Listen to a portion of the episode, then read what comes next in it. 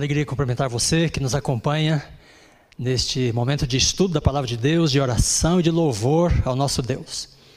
Então, que você que está na sua casa e nos assiste através das redes sociais, dos diversos canais pelos quais esse programa é transmitido, que você receba a bênção de Deus, a presença do Espírito Santo e que a paz de Cristo possa envolver você neste momento. É uma alegria podermos buscar na palavra de Deus a instrução e a luz para compreendermos o tempo em que vivemos e para termos também uma visão clara do futuro. É isso mesmo, se você confia na profecia bíblica, se você entende o que Deus tem revelado na profecia, você terá uma visão clara do futuro. Então, nesta oportunidade em que investigamos as profecias para entender o mundo em que nós estamos vivendo e buscar ao mesmo tempo encorajamento, renovação da esperança, que Deus possa abrir os seus olhos, seu coração, para que você possa entender a mensagem profética dele para você nesta noite. Eu convido você para ler comigo a palavra de Deus e o nosso estudo estará baseado em Apocalipse capítulo 13, o versículo 11, onde lemos assim: Vi ainda outra besta emergir da terra e possuía dois chifres parecendo cordeiro, mas falava como dragão. Bem, o nosso tema então é a perseguição. Perseguição é um tema comum, é uma experiência comum aos servos de Deus ao longo da história. Os israelitas tiveram grandes conflitos e embates com seus vizinhos, foram perseguidos por poderes imperiais, e os cristãos, desde o início também da sua história, eles foram perseguidos e no mundo viveram em conflito. E aqui em Apocalipse 13, então nós temos um, um recorte da, da, história sendo é, tratado, detalhado, através de duas visões principais. A primeira visão tem como seu personagem principal uma besta de sete cabeças e dez chifres. E é dito que ela atua por 42 meses, ou historicamente falando, por 1260 anos. E depois vem uma segunda visão, em que uma outra besta, agora com apenas dois chifres, uma cabeça só, emerge então da terra, e ela tem também um papel importante no que diz respeito eh, à sua relação com o povo de Deus. Então é dito que a besta tem uma característica é, bastante interessante, porque ao mesmo tempo que ela parece com o cordeiro, porque ela tem dois chifres parecendo o cordeiro, ela, porém, fala como dragão, ela tem a sua relação mesma com é, o inimigo do cordeiro no Apocalipse. Porque esses são os dois personagens principais no Apocalipse: o cordeiro, que é o protagonista, e o dragão, que é o antagonista. Então, nesta visão, que começa em Apocalipse 13, verso 11, então nós temos esse, esse personagem que parece ele está travertido de uma relação né, com o cordeiro, porém ele tem mesmo a sua identidade com o dragão. Então, ao falar da perseguição nos últimos dias, nós precisamos de estudar, entender esta visão que está aqui em Apocalipse 13. E eu gostaria então de eh, fazer uma comparação. Eu vou me referir ao Apocalipse e a Daniel algumas vezes. Então, começo com eh, uma comparação aqui a princípio entre Apocalipse 13, a primeira parte, e Daniel 7. É curioso que a besta em Apocalipse 13, versículo 1, que emerge do mar, ela reproduz as principais características eh, dos quatro animais de Daniel 7, porque ela é tipo um leopardo, ela tem pés de urso, cabeça de leão e tem dez chifres. Então ela incorpora todos os quatro animais de Daniel 7. O que quer dizer que ela pode ser vista como um desdobramento né, do conteúdo profético revelado em Daniel 7. Por outro lado, a segunda besta em Apocalipse 13, no verso que lemos, Apocalipse 13, 11, e também tem uma besta que parece cordeiro, porque tem dois chifres, é, mas fala como dragão. Esta, por sua vez, está relacionada com Daniel 8, porque em Daniel 8 há dois animais: há um, um carneiro de dois chifres e depois um bode com um chifre só no meio da sua testa. Muito bem, qual é o propósito né, desta, desta relação entre Apocalipse 13, Daniel 7 e 8? É que esta é uma dica interpretativa que o profeta nos dá. O que significa que quando ele viu né, a segunda besta que parecia um cordeiro, ela deve ter feito ele se lembrar do carneiro em Daniel 8. Em Daniel 8, o carneiro de dois chifres representa um poder que é constituído da junção ou união de duas entidades. E o próprio anjo dá a interpretação para Daniel. Então, os reinos da Média e da Pérsia se juntaram pelo século V a.C. e eles formaram com essa coalizão um poder suficiente, é, suficientemente capaz de dominar o império da, da, da, Babilônia. Então veio a queda de Babilônia em 539, a partir é, desta, desta força né, adquirida com a união da Média e da Pérsia. Então o carneiro de dois chifres representa um poder que resulta, né, se torna forte por causa da aproximação de duas entidades, dois poderes civis, políticos. Então, Apocalipse 13, ao retratar esta besta, né, parecendo um cordeiro, porque tem dois chifres, com essa relação que temos com Daniel 7 e 8, é, João quer dizer para nós que este animal, esta fera que ele está descrevendo, representa um poder que também será é, resultado da aproximação de duas entidades diferentes. Muito bem, tendo então em mente este, este contexto da relação de Daniel e Apocalipse, nós eh, vamos dar agora uma olhada no texto de Apocalipse eh, 13, versículo 11 a 18. Então, quero chamar a sua atenção para os verbos utilizados aqui, inicialmente nos versículos 12 até o 14 e depois do 15 ao 17. E eu quero mostrar para você, através destes verbos que indicam as ações né, em questão, que nós temos de fato a representação de dois poderes em Apocalipse 13, 11 a 18. Então, se você está com a sua Bíblia ou mirando na tela, observe que, inicialmente, João diz que a besta que emerge da terra e tem dois chifres, ela exerce a autoridade da primeira besta. E ela faz com que a terra e os seus habitantes adorem a primeira besta. Depois diz que ela opera grandes sinais.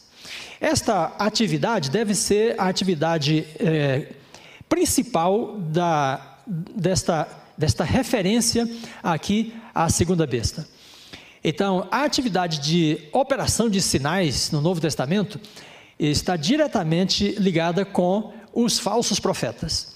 Então, em Mateus 7, Jesus fala dos falsos profetas e eles, para enganar, para persuadir, têm na operação de sinais a sua estratégia principal. Então, se esta besta faz com que a terra adore a primeira besta, ela opera sinais. Então, aqui está, é, está sendo dito para nós que a primeira fase de atuação desta besta em Apocalipse 13 é a atuação de um poder religioso. Porque ele tem que ver com a adoração, ele opera sinais, e depois diz, no versículo 14, que ele seduz aqueles que habitam sobre a terra para que façam, é, então, uma imagem à besta. Pois bem, então se a, esta besta revela um poder que resulta da junção de duas entidades, a primeira é uma entidade de natureza religiosa, porque esta entidade tem na sua ação, né, como é, seu, é, sua atividade predominante, a operação de sinais é, relacionado com a sedução, engano, e isto tudo para produzir a adoração à primeira besta.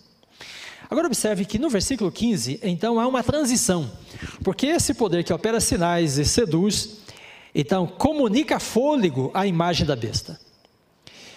E quando comunica fôlego à imagem da besta, então parece que esse poder sai de cena e entra em cena então o segundo poder.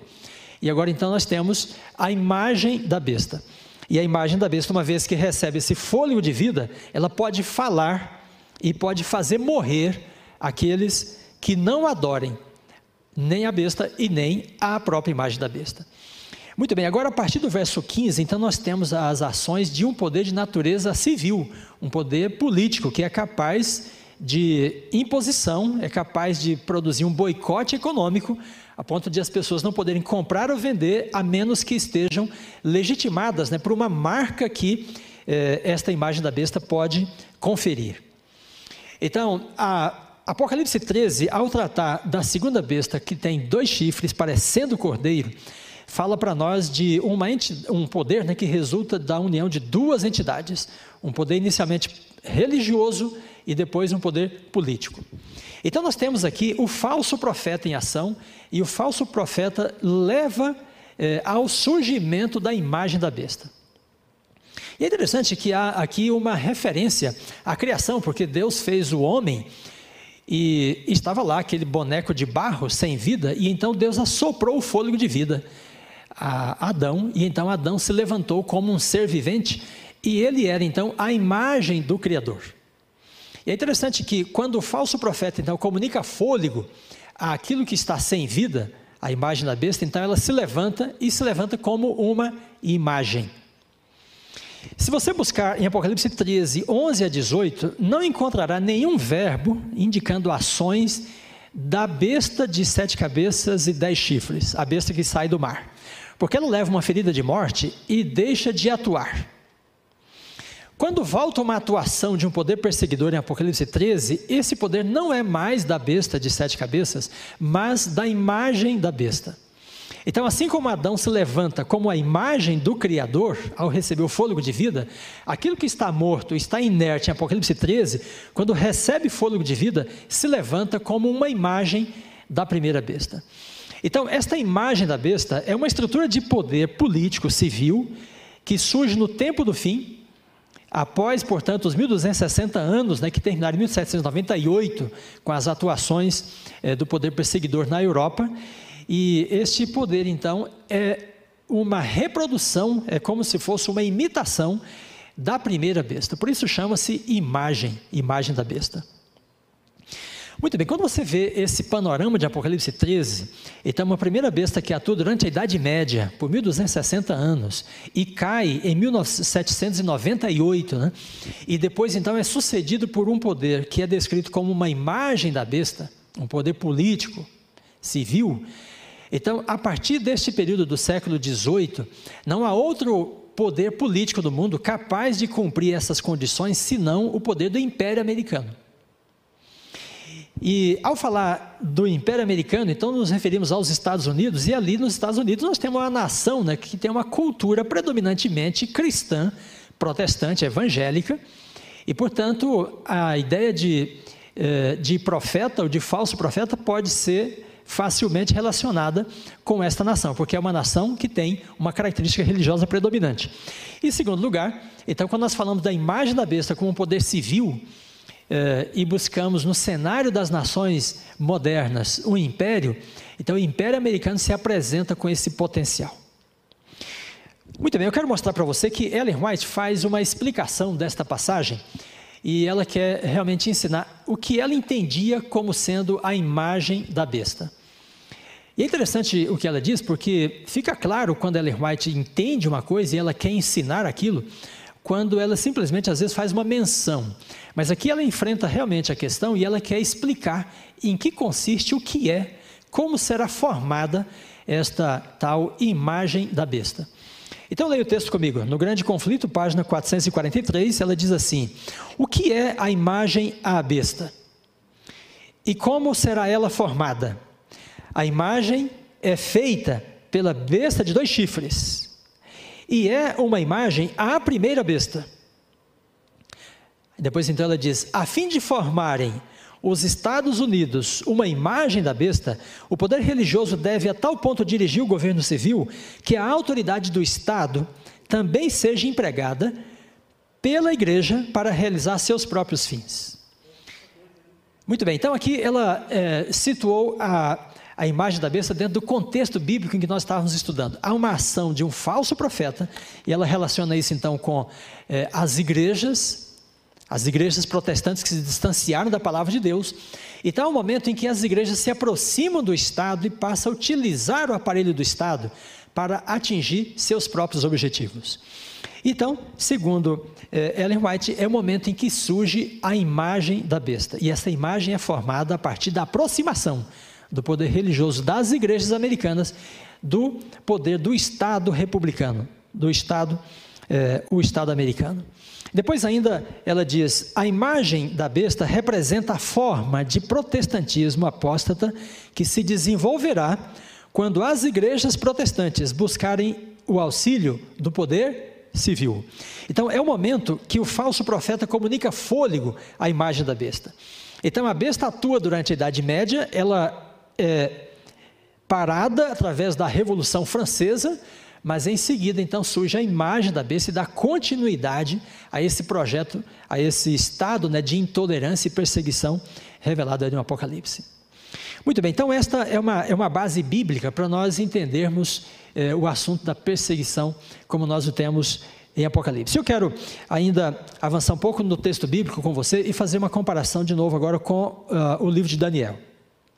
Então, no livro do profeta Daniel, nós temos, eh, nós temos três capítulos que consideramos serem recapitulativos. Ou seja, Daniel 2, 7 e 8 têm símbolos diferentes no entanto, o conteúdo destas, destas três visões é relativamente o mesmo, e cada uma das visões desdobra o tema é, de forma mais detalhada. Então, nós temos o capítulo 2 com a imagem ou a estátua do sonho de Nabucodonosor. Depois, nós temos Daniel 7 com quatro animais, e Daniel 8 com dois animais. Pois bem, Daniel revela através destes símbolos os poderes da Babilônia, da Pérsia, Grécia e Roma. E depois Roma papal, manifestada através da figura do chamado chifre pequeno.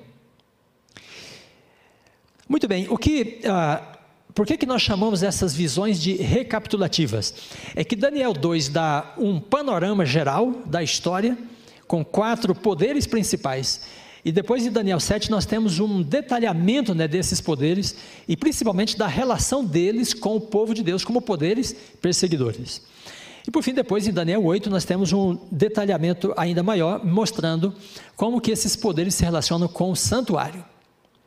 Pois bem, com esta percepção da, do conceito né, da profecia recapitulativa, então nós vamos para Apocalipse 12, 13 e 17, e então podemos colocar esses capítulos né, em paralelo, como fazemos com Daniel.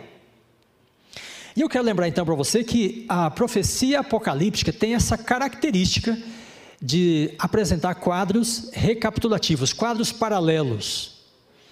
Então, em Daniel, nós temos o capítulo 2, o 7 e o 8. Você pode colocá-los um sobreposto ao outro, e, e, então isso vai te dar uma segurança de entender o conteúdo dessas visões. Quando chegamos em Apocalipse, nós podemos fazer o mesmo com a visão das igrejas, dos selos e das trombetas. Elas podem ser colocadas em paralelo e então, o mesmo período histórico está sendo revelado a partir de três perspectivas diferentes. Mas o Apocalipse tem é, dois conjuntos de quadros recapitulativos. E o segundo conjunto é exatamente, então, Apocalipse 12, 13 e 17. E aí nós temos uma figura principal que é, é que é comum aos três capítulos, é a figura de uma fera de sete cabeças. Então, inicialmente o dragão de sete cabeças, depois a besta em Apocalipse 13 de sete cabeças, e a besta escarlate em Apocalipse 17 também com sete cabeças. Então chamo sua atenção para o quadro e observe, uma vez que nós colocamos esses três capítulos em paralelo, nós podemos pensar, por exemplo, no caso de Roma. Então em Apocalipse 12, verso 4, João diz que o dragão persegue a mulher por 1260 dias. Depois, em Apocalipse 13, verso 3, ele diz que a besta persegue os santos por 42 meses. É o mesmo período, 1260 dias proféticos ou 1260 anos. Depois, no capítulo 17, o anjo conversando com João, ele quer dar o mistério da besta, e ele fala assim: é, as sete cabeças são sete reis, e cinco já passaram, um existe. E ele, então ele se refere a Roma, que é o poder que antagoniza o povo de Deus no contexto né, do primeiro século. Depois no capítulo 12, aí então nós temos os versículos 6 e 14, e aí temos a informação de que o dragão persegue é, a mulher por 1260 dias, a, a besta persegue por 1042 meses, e, e, então a sexta cabeça persegue né, o povo de Deus é, por um longo tempo. E por fim, então nós chegamos ao capítulo 12, versículo 17, e então João diz que o dragão persegue o remanescente que guarda os mandamentos de Deus e tem o testemunho de Jesus. Muito bem, agora quando nós consideramos a figura do remanescente que guarda os mandamentos de Deus, após o período dos 1260 anos, então nós nos perguntamos qual é o poder que pode perseguir ou que deverá perseguir esse remanescente. Então, de certa forma, João antecipa no capítulo 12 né, uma previsão, ele faz uma previsão é, da mesma imagem da besta na figura do dragão, que persegue o remanescente que guarda os mandamentos de Deus. Então, essa menção rápida que ele faz em Apocalipse 12 e 17, depois é desdobrada em Apocalipse 13, 11 a 18, com é, esta visão da imagem da besta, que persegue aqueles que não têm o, a marca da besta na sua mão ou na sua testa. E depois vamos ao capítulo 17, então João fala de um oitavo rei. Então, após os sete primeiros impérios. Então ele fala de um último poder ainda que se levanta contra o povo de Deus para impor uma perseguição. Muito bem, agora com esse nosso foco né, em Apocalipse 12 17, 13 versículos 11 a 18 e Apocalipse 17, 11 e 14, é, o que é, é o que, que, está sendo revelado aí? Então nós temos uma guerra, uma guerra, é, primeiro, em que o dragão é o antagonista do povo de Deus no capítulo 12, a imagem da besta no capítulo 13 e o oitavo rei no capítulo 17. Esta é uma mesma guerra, porque aqueles que são descritos como os que guardam os mandamentos de Deus em Apocalipse 12 e 17, é o mesmo grupo que não tem a marca da besta no capítulo 13. E por sua vez, é o mesmo grupo também dos eleitos e fiéis que são antagonizados pelo oitavo rei em Apocalipse 17. Logo, os três capítulos eh, nos apresentam nesse quadro para mostrar que o último poder que antagoniza o povo de Deus é chamado de dragão no capítulo 12, imagem da besta no capítulo 13 e o oitavo rei no capítulo 17.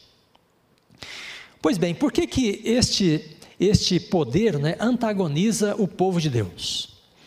Então, Apocalipse 13 nos dá é, uma, é, uma informação importante acerca da motivação desse poder. Eu quero trabalhar um pouquinho ela com você é, nesse momento agora. Então, diz que a imagem da besta marca as pessoas, com a marca da besta, com o nome da besta ou com o número da besta. Essas três coisas são uma só. Na verdade, a marca identifica um caráter, uma atitude, e isto também está incorporado no conceito né, do nome na Bíblia e também do número. E aqui nós temos uma referência assim muito discreta, hum, é, quase sutil a Gênesis, a criação, e que quando entendemos, né, conseguimos visualizar é, as coisas de forma mais clara. Por que, que a besta persegue o povo de Deus? Quando a besta marca as pessoas com o nome, é como se ela estivesse nomeando, marcando, distinguindo essas pessoas como sendo propriedade dela. E ela assume né, uma autoridade, um governo e um domínio sobre essas pessoas que recebem a sua marca. Isso nos faz lembrar de Adão, né, que dava nome aos animais na criação. Então Deus disse que faria o homem à sua imagem e ele teria domínio sobre os animais, os peixes e sobre toda a criação. E o domínio de Adão, então, é manifestado no momento em que ele dá nome eh, aos animais. Ele os chama segundo a sua própria vontade, indicando com isto que eh, ele tem domínio e autoridade sobre eles. Muito bem, este domínio de Adão é perdido né, quando Adão cai em pecado, porque Satanás usurpa esse poder. Ele assume né, a posição de Adão como príncipe desse mundo. E quando os profetas apocalípticos veem essas bestas, e aqui no capítulo 13, então a besta nomeia as pessoas, então isso indica que ele está é, distinguindo essas pessoas, marcando-as, nomeando-as, como se elas fossem sua propriedade como se ele estivesse tirado né, do domínio de Adão para o seu próprio domínio. Então há aqui né, um antagonismo entre eh, o dragão e as bestas que ele utiliza, os poderes imperiais que ele utiliza, e ele quer dominar sobre essa terra no sentido de exercer autoridade e governo sobre as pessoas. Por isso ele está marcando as pessoas. Mas há um grupo que não recebe essa marca. Há um grupo que rejeita esta marca. E esse grupo então passa a ser antagonizado. Bem, o que é a besta? Alguns autores é, a, a, usam algumas expressões que nos ajudam aqui a entender um pouco melhor ainda né, esta questão. Veja, é, Thomas, no comentário dele de Apocalipse, diz que cada cabeça da besta é uma encarnação parcial do poder satânico que governa o mundo por um período. Então a besta tem sete cabeças, ao longo de sete impérios, né, o, o inimigo de Deus termina atuando através desses impérios para tentar é, dominar é, e exercer autoridade sobre os seres humanos. Depois, o comentário bíblico adventista diz assim: a besta pode ser identificada com o trabalho de Satanás através das agências políticas, em todos os tempos, que se submetem ao seu controle. Então, através de um império que se submete ao controle do dragão, ele procura exercer autoridade sobre as pessoas, marcando e distinguindo-as como se fossem sua, eh, sua propriedade. E a atitude dos imperadores desses poderes políticos né, é de desafiar a Deus, como se eles tivessem mais poder do que Deus eh, em relação às próprias pessoas. Por exemplo, quando Moisés se apresenta no Egito, então o faraó diz para ele assim: Mas quem é o Senhor para que ouça a sua voz e deixa ir Israel? Então ele se vê como mais poderoso que o próprio Deus e, portanto, na condição de ter posse né, do povo de Israel.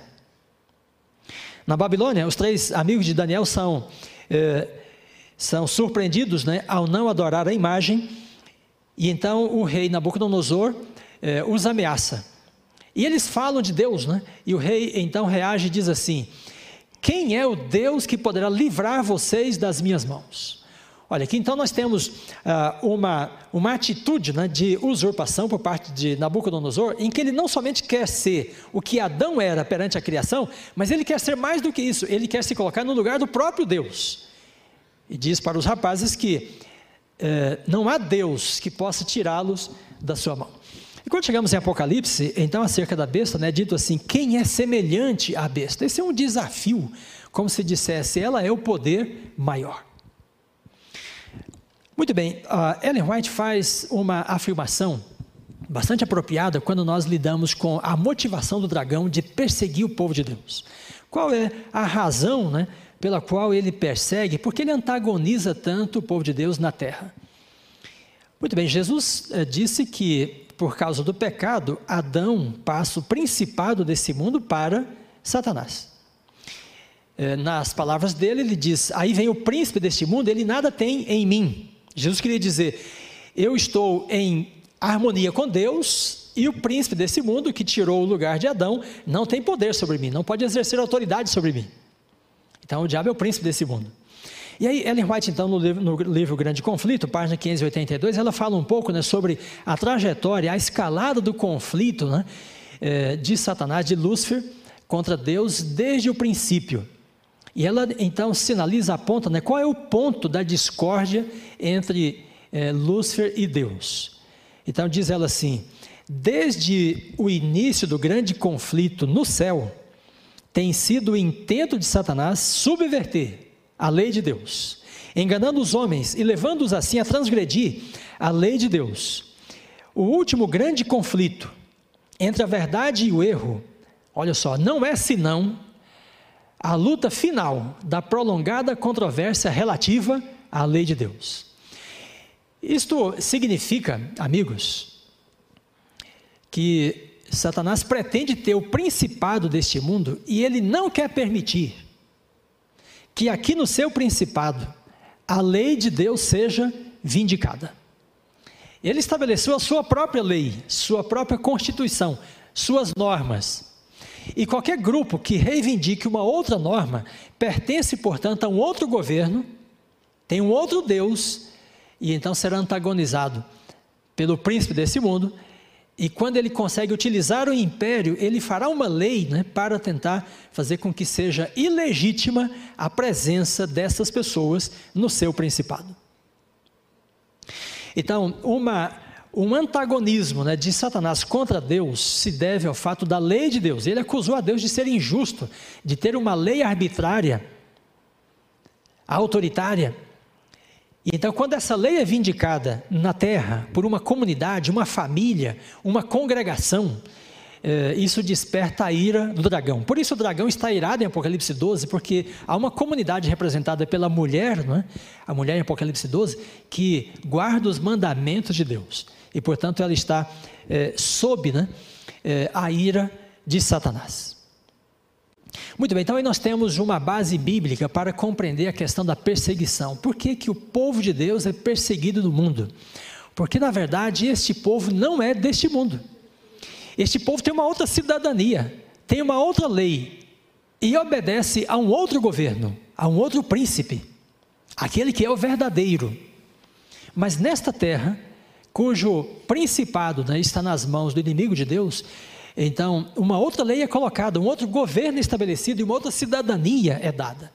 Então, quando a besta marca as pessoas, isso significa que ela está conferindo uma cidadania e uma legitimidade para aqueles que podem viver em segurança no seu principado. Então, amigos, nós temos aqui uh, a revelação né, não só de um conflito, mas de, uh, da motivação para este conflito. O povo de Deus, na verdade, é uma comunidade é, que está estabelecida na terra, porém num principado que está sob é, a intervenção de um poder inimigo, o poder, é, o poder de Satanás. Eu gostaria então agora de passar a uma segunda etapa em que eu quero mostrar para você um fundamento ou uma, uma perspectiva histórica desse tema da perseguição. Então, através de Daniel e Apocalipse, nós tivemos esta visão em que compreendemos que o povo de Deus é perseguido na terra porque o povo de Deus está no principado do inimigo de Deus. O próprio Jesus reconheceu esse principado. Ele não é legítimo, mas ele está estabelecido aqui. Então, Satanás utiliza os poderes imperiais, como ele utilizou o Egito, a Síria, a Babilônia, a Pérsia, a Grécia, a Roma para antagonizar o povo de Deus que vindica a lei de Deus aqui no planeta Terra. Então agora eu quero mostrar para você alguma, alguns dados históricos né, desta perseguição, para você entender por que ela ocorreu, quando ocorreu e por que é que nós entendemos que ela pode ocorrer novamente. O primeiro eh, ponto está em, eh, no livro de Esther. Então, no livro de Esther, nós temos eh, o conflito entre Amã e Mardoqueu.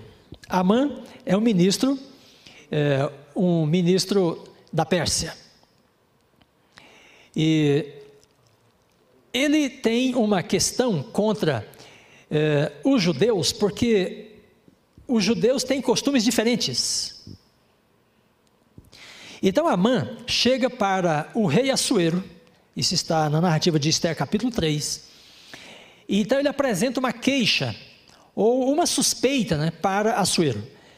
E ele diz assim: Olha, rei, existe espalhado, disperso entre os povos em todas as províncias do teu reino, um povo cujas leis são diferentes das leis de todos os povos, e que não cumpre as leis do rei, pelo que não convém ao rei tolerá-lo.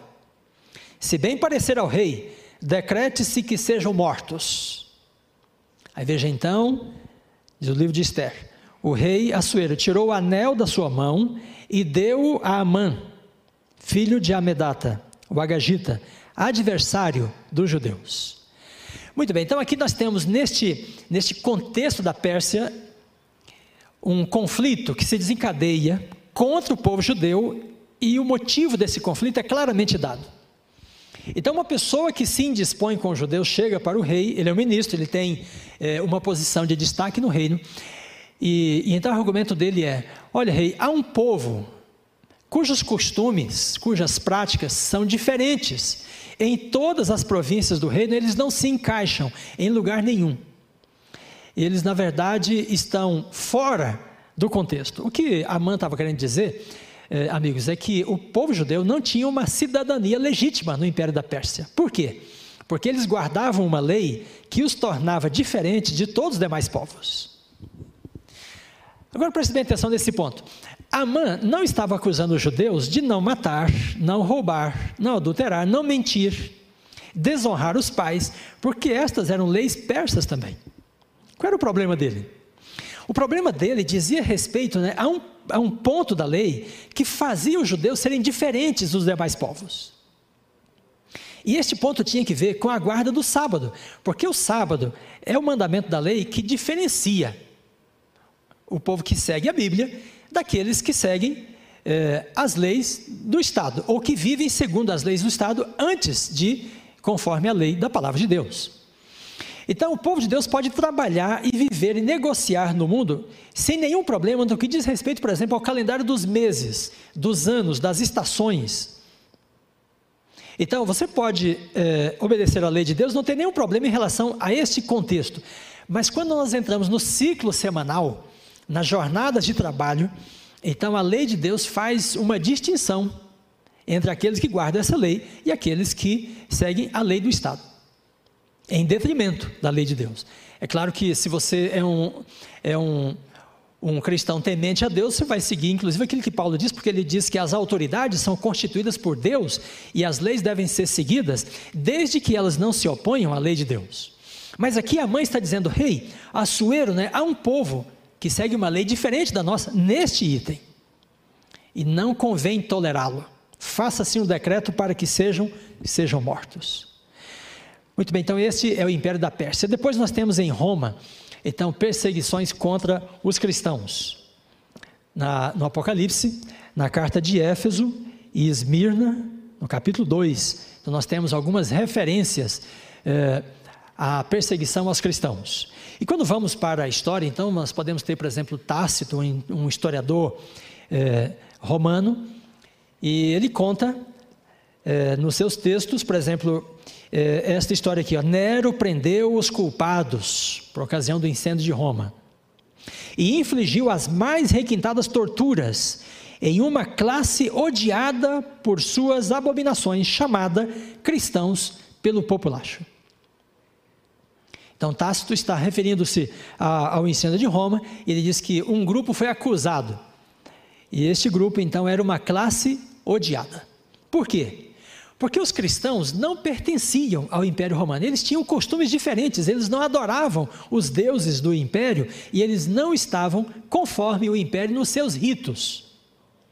Depois Tácito diz: os cristãos foram objetos de esporte, foram feitos objetos de esporte, foram amarrados nos esconderijos de bestas selvagens e feitos em pedaços por cães ou cravados em cruzes, ou incendiados.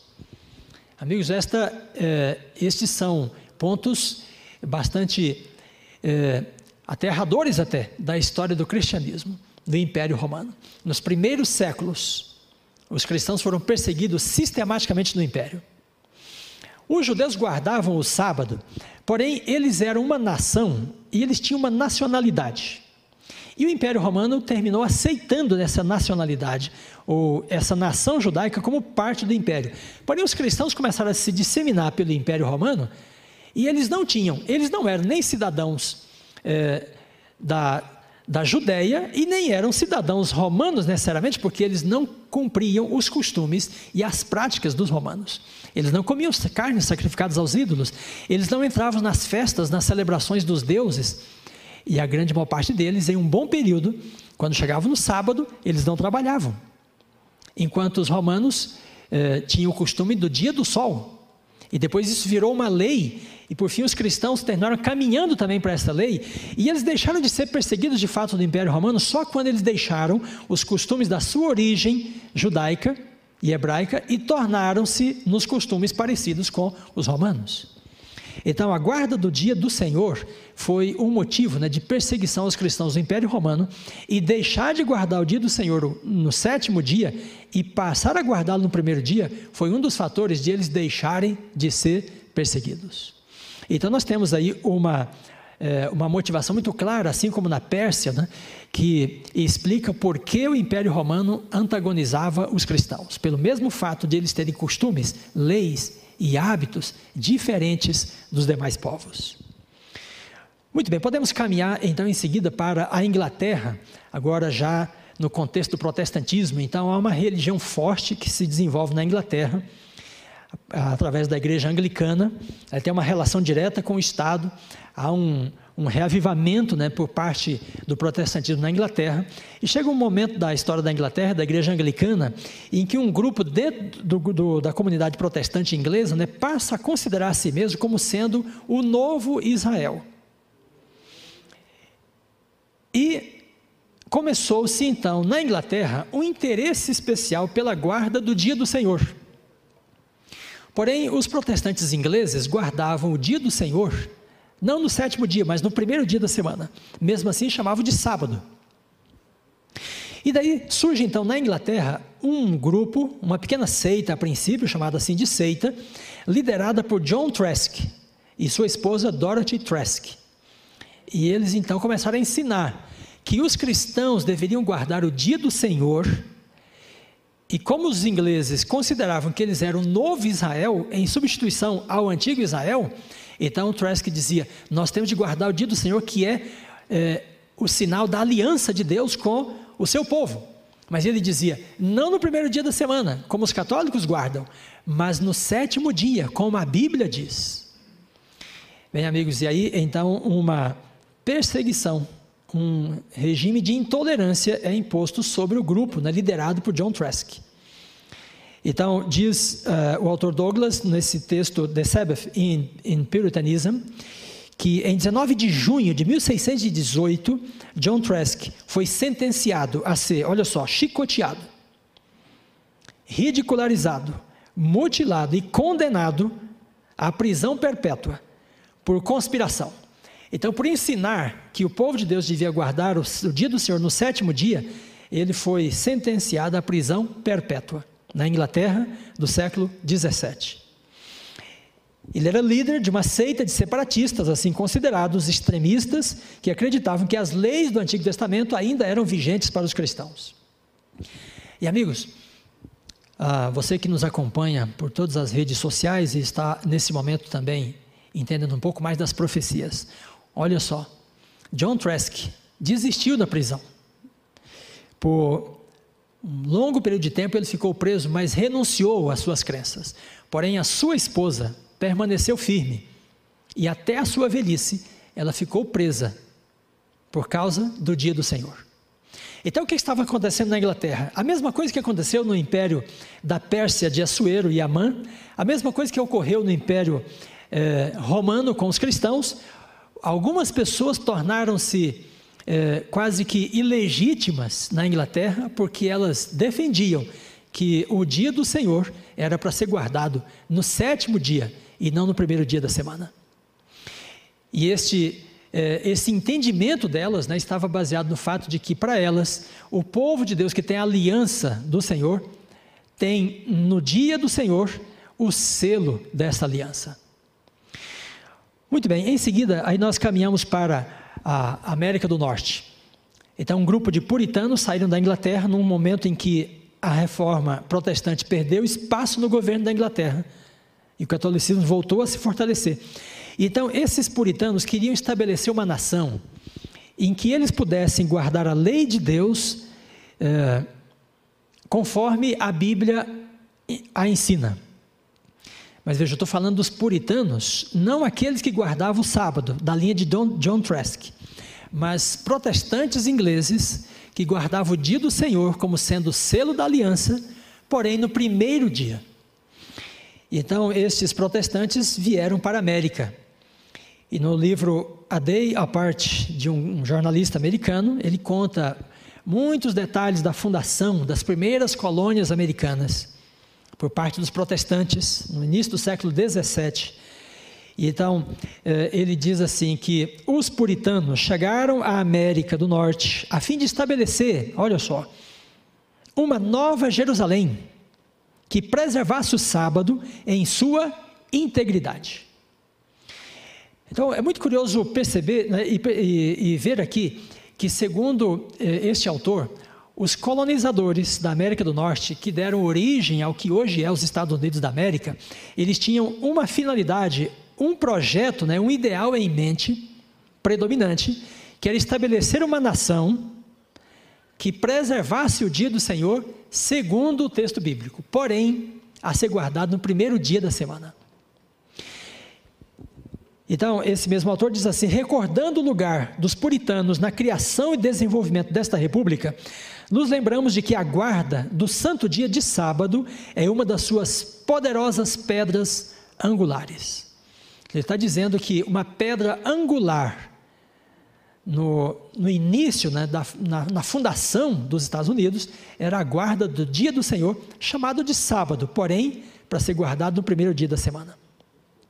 Em decorrência disto, as primeiras colônias protestantes nos Estados Unidos tiveram leis severas para punir as pessoas que trabalhassem no dia do Senhor, no primeiro dia da semana. As pessoas até poderiam deixar de trabalhar no sábado, mas elas não podiam trabalhar no primeiro dia da semana. Mas em alguns lugares, essas leis foram também impostas para que as pessoas é, trabalhassem no sábado e guardassem o dia do Senhor no primeiro dia da semana. Muito bem, então nos Estados Unidos, no século XIX, então começa né, um movimento de interesse pelo dia do Senhor a ser guardado no sétimo dia, mais especificamente a partir de 1844. E aí, alguns protestantes né, que passam a guardar o dia do Senhor no sétimo dia, são, por sua vez, também antagonizados por seus vizinhos e seus antigos colegas de igreja, também protestantes. Como, por exemplo, foi o caso de Hiram Case, que em 1850 escreveu para Tiago White. E Tiago White publicou uma carta dele na revista The Present Truth, A Verdade Presente. E então Irã é, Case, a Hiram Case dizia que ele tinha recebido literatura adventista do sétimo dia e passou a guardar o dia do Senhor no sétimo dia. E por causa disso ele diz, então ele dizia na carta que os seus vizinhos passaram a difamá-lo e persegui-lo. E foi aí que, então, o Case, lendo Apocalipse 13, ele chegou à conclusão de que a segunda besta de dois chifres, em Apocalipse 13, deveria representar no Apocalipse o poder do Estado americano, unido às igrejas protestantes, formando um novo poder perseguidor contra o povo de Deus, que guarda os mandamentos de Deus.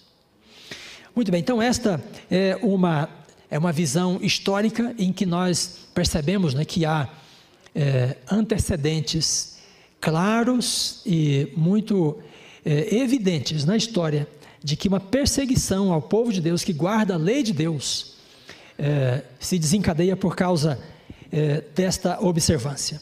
Eu gostaria então de terminar é, com esse ponto. Veja, como é que nós podemos falar de um, um sistema, um regime de intolerância no fim dos tempos? É, por parte de um decreto dominical. Em algum momento, essas leis poderão ser retomadas, elas existem nos Estados Unidos, elas estão fora de vigência, mas elas poderão ser retomadas desde que haja uma motivação para isto. Então, Ellen White diz no Grande Conflito que a observância do domingo não é um sinal da besta, mas passa a ser a partir do momento em que um decreto para se guardar o domingo seja emitido. Isso quer dizer que as pessoas que guardam o domingo, antes que haja o decreto dominical, elas não estão necessariamente seladas né, com a marca da besta. Mas uma vez que o mundo for atingido pelo alto clamor e as pessoas tomarem conhecimento desta verdade, né, obedecer ao decreto do Estado em vez da lei de Deus, então torna-se é, isso na experiência do, da marca, né, da marca da besta. É o momento que a besta marca aqueles que lhe pertencem. Depois ele diz, ainda no grande conflito, página 615, que um decreto será expedido por fim, decretando morte àqueles que santificam o dia do Senhor no sétimo dia. Muito bem, será que há uma motivação, há um interesse por parte das igrejas cristãs no mundo de hoje por um decreto dominical, por uma lei que venha tornar ilegítima a guarda do dia do Senhor no sétimo dia? Então eu quero lembrar para você, é, e você pode buscar na internet, se desejar, a encíclica Dias Domini, ou Dia do Senhor. Você tem em todas as línguas, praticamente, no português, inclusive. Então, nesta encíclica, é, publicada em 1998, o Papa João Paulo II falava acerca da guarda do Dia do Senhor como sendo um caminho para a reforma social. E ele argumenta nessa encíclica que a restauração da família e da sociedade terá um grande impulso né, se eh, as pessoas passarem a ter a prática da guarda do dia do Senhor. Ele usa toda a argumentação bíblica a favor do sábado, porém defende o sábado para ser guardado no primeiro dia da semana. E ele chega a dizer que a legislação civil deve ter em conta o dever de proporcionar às pessoas o direito de guardar o dia do Senhor no primeiro dia da semana. Então, o que, que o Papa está dizendo com isso na encíclica? Que o Estado tem o dever de proporcionar por lei a guarda do dia do Senhor. Depois temos uma segunda encíclica, agora assinada pelo Papa Francisco, chamada Laudato Si. Este é um documento hoje extremamente estudado pelos católicos do mundo inteiro.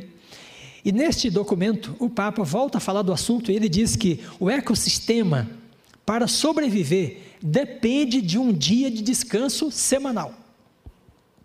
Então propõe ele que, assim como Deus ordenou desde o princípio que a terra toda descansasse um dia por semana, as sociedades modernas e pós-modernas precisam restaurar essa lei e ter o dia do Senhor por força de lei novamente. Porém, o dia do Senhor não para ser guardado no sétimo dia, mas no primeiro dia da semana. Muito bem, amigos, este, é, isto é a motivação né, que nós podemos delinear no tempo atual para um decreto dominical, uma lei, uma legislação em favor do dia do Senhor a ser guardado no primeiro dia da semana. E o que acontecerá com aqueles que divergirem? Eles serão considerados como não pertencentes a, esta, a este reino, a este mundo, a esse governo, né? como cidadãos não legítimos, porque eles terão uma lei diferente no ciclo semanal da lei de todos os demais povos. E assim como ocorreu na Grécia, então uma nova intolerância poderá se levantar contra aqueles que vindicarem a lei de Deus no principado desta terra. Muito bem, quando esta situação se colocar, o povo de Deus será novamente perseguido, como foi na Pérsia, como foi no Império Romano, como os guardadores do sábado no sétimo dia foram perseguidos na Inglaterra, e como alguns foram perseguidos também nos Estados Unidos. Porém, esta será é, uma situação, esse será um contexto global em que toda a terra será marcada né, por esse regime da imagem da besta, e a imagem da besta vai caracterizar, vai distinguir, vai nomear, vai separar aqueles que têm uma cidadania legítima, porque estão segundo a lei do Estado, e aqueles que eventualmente não tenham uma cidadania legítima e, portanto, deverão estar fora da proteção da lei do Estado, o que vai resultar, portanto, numa perseguição, num regime de intolerância. Amigos, os servos de Deus enfrentarão tempos difíceis. E diz Ellen White: os amados de Deus passarão dias penosos, presos em correntes, retidos pelas barras da prisão, sentenciados à morte. Porém, neste contexto, o Senhor se levantará em defesa do seu povo que vindica a sua lei. Isaías diz: O Senhor fará, fará ouvir a sua voz majestosa e fará ver o golpe do seu braço, que desce com indignação e ira, e um cântico haverá entre vós, como na noite em que se celebra uma festa, uma festa, uma festa santa. Na segunda vinda, o Senhor vem para vindicar ou para é, exaltar aqueles que vindicaram a sua lei no principado deste mundo. Que Deus te abençoe, que Deus te ilumine, que você não tema a perseguição, que você não tema a intolerância, mas fique firme no seu propósito, de todo o seu coração, obedecer a palavra de Deus, seguir o conselho do Eterno, porque aqueles que estão com Deus, estes serão vencedores, e Jesus vem para tomá-los para si, para a nova terra e o novo céu. Que Deus te abençoe, que Deus te ilumine, e que você esteja firme nessa esperança e nessa certeza de que você é um cidadão do reino de Deus e Deus vai vindicar aqueles que lhe pertencem. Amém.